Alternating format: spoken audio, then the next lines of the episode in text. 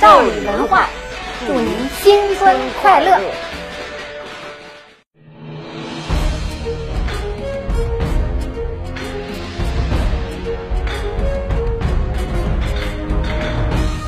各位，欢迎来到赵李拍案。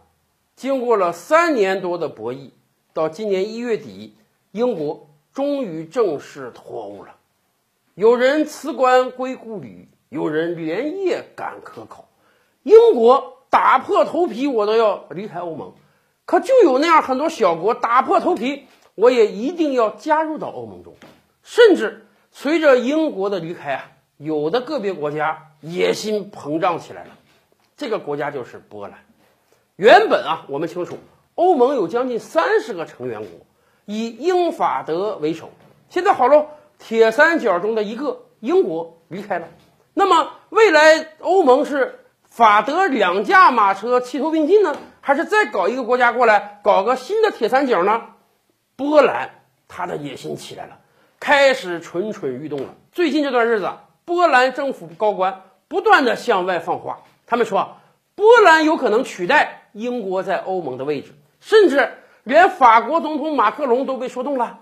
马克龙几次三番的会见波兰高官，还说呢，波兰未来有可能在欧盟境内起到更大的作用。当然了，对于法国来讲，不管是经济上还是政治上，比今天的德国啊在欧盟中的领导力都稍逊一筹。很多人都说，欧盟今天的实际领导人呢？是德国总理默克尔，所以法国如果想扩大自己在欧盟的影响，那自然要多拉点盟友。野心蠢蠢欲动的波兰就被法国看好了。波兰最近这两年确实风头正劲啊，一方面经济搞得不错啊，成长率很高；另一方面跟美国勾搭的很紧呐。波兰几次三番的跟美国讲：“你在我波兰境内多驻军吧，我掏几十亿美元给你建军事基地，免费的。”但是话又说回来。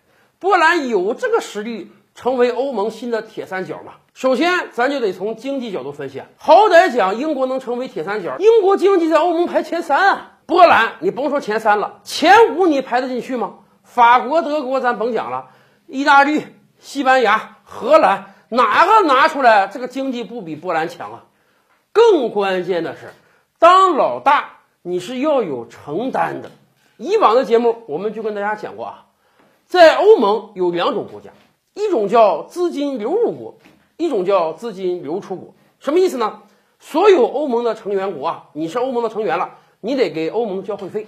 会费啊，大概是你 GDP 的百分之一左右。好比说，你波兰 GDP 啊，假设是五千亿欧元，那么你一年就给欧盟交五十亿欧元。欧盟收到会费之后呢，它会对各个国家有大量的补助。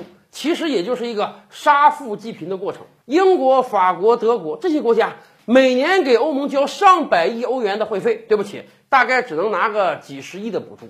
而像波兰这样的国家，一年给欧盟交五十亿欧元会费，却能拿到一百多亿欧元的补助。也就是说，加入欧盟啊，英国那是吃亏的，所以人家想走啊。波兰那是来占便宜的，那是来吃大户的。在这个情况下。你都吃人家大户了，拿人家钱了，你怎么好意思成为新的铁三角啊？成为老大，你是得花钱的，不是赚钱的呀。而即便抛开经济因素，你成为老大，那你就得承担非常多的责任啊。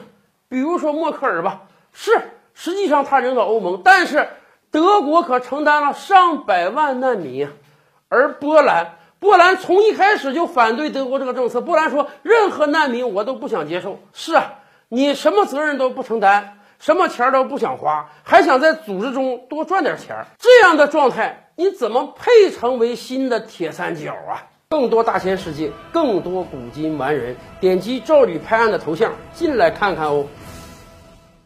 赵吕拍案，本回书着落在此。